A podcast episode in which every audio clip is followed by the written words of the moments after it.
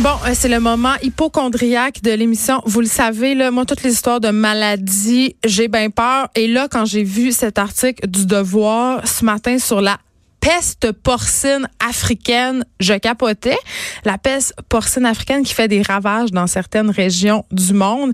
Et là, je me suis dit, il faut absolument que je sache c'est quoi cette affaire-là, c'est-tu dangereux, peux-tu manger du bacon? Et j'ai décidé d'inviter nul autre qu'une vétérinaire pour parler de la question, docteur Nadia Bergeron. Bonjour. Bonjour. Vous êtes chargée de projet pour l'équipe québécoise de santé porcine, donc OK, on, est en business. On devrait être pas pire. OK. La peste porcine africaine, de que c'est? Euh, la peste porcine africaine est causée par un virus. Ça l'attaque seulement les, la famille des suidés, c'est-à-dire euh, les porcs euh, et les sangliers. Il n'y a aucun danger pour l'humain, c'est pas une zoonose, donc l'humain ne peut pas l'attraper. OK. Déjà là, on est moins stressé. Oui. Donc, puis c'est pas non plus un problème de santé publique. Il euh, y a aucun, aucune cause là-dedans. Là. C'est vraiment un problème, un virus qui s'attaque aux sangliers et aux porcs. Puis comment ça se transmet?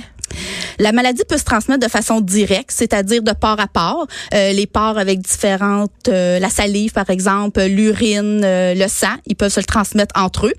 Sinon, ça peut se transmettre de façon indirecte comme par exemple, vous allez dans une euh, porcherie, puis vous auriez des vêtements, puis vous décidez d'aller dans un autre, mais qui aurait le virus, ben vos vêtements, vos souliers pourraient le transmettre à un autre animal. Donc maintenant, quand on va prendre l'avion, ça va être marqué, avez-vous visité un pays où il y a la peste ben, porcine Il faut faire très attention parce que si vous allez dans un pays qui a la peste porcine africaine, par exemple la Chine, moi je vous suggère que si vous allez après dans un, euh, excusez-moi, dans un bâtiment qui a des parts, c'est de pas prendre les mêmes vêtements ou les mêmes souliers, puis de vous être lavé, de laver les cheveux, de vous être mouché pour vraiment enlever tous les virus là, qui pourraient avoir euh, sur vous. Parce que là, euh, docteur Bergeron, bon, vous me dites ça n'a pas vraiment d'impact sur la santé humaine, ça ne se transmet pas. Vous pouvez pas être malade vous par ce virus-là. Mais là, pourquoi tout le monde capote? Pourquoi ça a pris une ampleur absolument incroyable euh, à, un tel point qu'on en fait des articles de journaux? Euh, c'est que euh, cette maladie-là vient d'Afrique. Euh, ça a été découvert dans, au début des années 1900. Ouais. Et en Afrique, les porcs sauvages, les sangliers sauvages, euh, ils ont toujours la maladie euh, avec eux dans leur système, mais ils n'ont pas de signe clinique. Donc, le virus reste là à, à, être dans la population. Mm. Mais en 2007, il y a eu une première éclosion. éclosion, si je peux dire, en Georgie. Et, ça se répand. Oui, ça peut se répandre. Et puis là, c'est arrivé par des bateaux qui avait des euh, parce que tantôt la transmission n'a pas le temps de terminer là, mais ça peut se transmettre aussi par des, des, aliments comme des saucissons qui n'auraient pas été assez cuits. Donc ce qui fait que le virus reste vivant et si on le donne à manger à des porcs ou à des sangliers, ben là ils peuvent attraper la maladie. Et là, ça décime. Et là, ça peut décimer. Donc, c'est pour ça qu'on en a en Georgie. Ça s'est en allé en Europe de l'Est. Et puis là, on a eu des cas en Chine et dans neuf autres pays asiatiques. On a des cas aussi en Belgique, c'est des euh, sangliers sauvages. Donc, on ne veut vraiment pas que ça rentre euh, en Amérique. Pour l'instant, je vous rassure, il n'y en a pas en Amérique. Autant du nord, du sud, central, il n'y en a pas. Mais en Géorgie, vous avez dit? Oui, mais ça, c'est un pays de l'Europe de l'Est. Ah oui, OK, parfait. Pas Géorgie, l'État américain. Non, pas l'État américain. Faut quand même le préciser. Oui, oui. parce que là, j'étais comme, oh, mais c'est quand même là. Non, non, non, on n'en a vraiment pas en Amérique du Nord. C'est vraiment euh, en Europe de l'Est, en Asie, pays asiatiques, puis en Belgique, puis en Afrique. Euh, donc, c'est ça, on veut vraiment pas que ça arrive ici, parce que si ça arrive ici, le virus pourrait tuer dans un troupeau 100% des animaux. Mais c'est ça, c'est-tu comme un peu la maladie de la vache folle? C'est-à-dire qu'il faut, dès qu'on a un animal contaminé dans un cheptel, là, je sais pas si c'est le nom qu'on donne au troupeau de porc, ou, de, ou de cochon, mais est-ce qu'il faut abattre systématiquement toutes les bêtes? Oui. C'est une maladie à déclaration obligatoire. Ça veut dire que c'est l'Agence canadienne d'inspection des aliments qui va s'en occuper.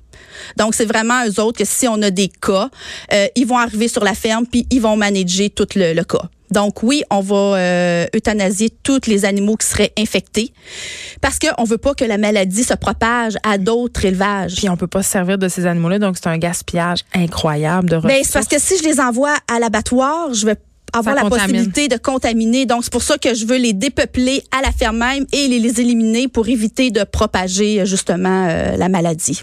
OK. D'un côté, c'est inquiétant parce que ça se répand, mais d'un autre côté, ça inquiète aussi le monde médical parce qu'il faut savoir euh, qu'avec les muqueuses intestinales des porcs, on fait un médicament qui s'appelle, euh, ben, c'est un anticoagulant. Mm-hmm. On extrait l'héparine des muqueuses des porcs et là, ça compromet, entre guillemets, l'approvisionnement mondial de ce médicament-là? Parce que s'il faut tuer un nombre incalculable de porcs, ben on n'en aura plus. Ben c'est ça qui, qui pourrait arriver là, parce que juste donner des exemples, en Chine pour le moment ils ont tué plus de 1 million de porcs. Au Vietnam, ils en ont tué 5 millions pour éviter que la maladie se propage. Fait que oui, c'est deux tiers des porcs qui sont d'origine chinoise qui sont utilisés dans la fabrication de ce médicament. Oui, fait que c'est, sûr que là, pour le moment, eux, la Chine, faut vraiment qu'ils arrivent à contrôler la maladie. C'est sûr que nous, présentement, qu'est-ce qui est intéressant, c'est qu'on exporte 70 de notre part. Donc, c'est sûr que là, on peut aller les aider à ce moment-là pour euh, les nourrir, pour, euh, comme vous dites, pour les parines, pour faire toutes sortes de, de choses avec le porc. Mais c'est que si nous, on, a, on a ici la peste porcine africaine, c'est que là, à un moment donné, on pourra plus euh, exporter. Parce que si on a un cas au Canada, toutes les frontières vont se fermer. Il y aura plus d'exportation possible jusqu'à ce qu'un moment, on va avoir fait une zone où on va délimiter le cas. C'est un film de zombies. Puis une fois protéger nos porcs. Pardon? Protéger nos porcs. Oui, il faut les protéger, il faut faire attention, il faut pas que les visiteurs arrivent avec plein de nourriture de porcs qui pourraient être oui, il y a beaucoup d'allers-retours entre la diaspora chinoise canadienne et leur pays d'origine, donc quand même ça sera à contrôler. Et d'un point de vue vétérinaire, il y a strictement rien à faire là. Il n'y a pas de remède, il y a pas Pour le moment, il n'y a pas de vaccin, il n'y a pas de traitement. Il y a beaucoup de recherches qui est faite, mais je vous dirais c'est un virus qui est très complexe, il y a beaucoup de protéines, donc euh, les chercheurs travaillent fort, mais pour le moment, on n'a pas encore de Ça n'a pas rapport avec la grippe porcine, là. Non, c'est une autre affaire. C'est vraiment autre chose. Puis là, dans l'article du Devoir, oui. OK. Euh, il y avait une phrase qui, moi, m'inquiétait. Ça disait Les experts se font rassurants. On dit que ça ne menace pas la santé humaine pour l'instant.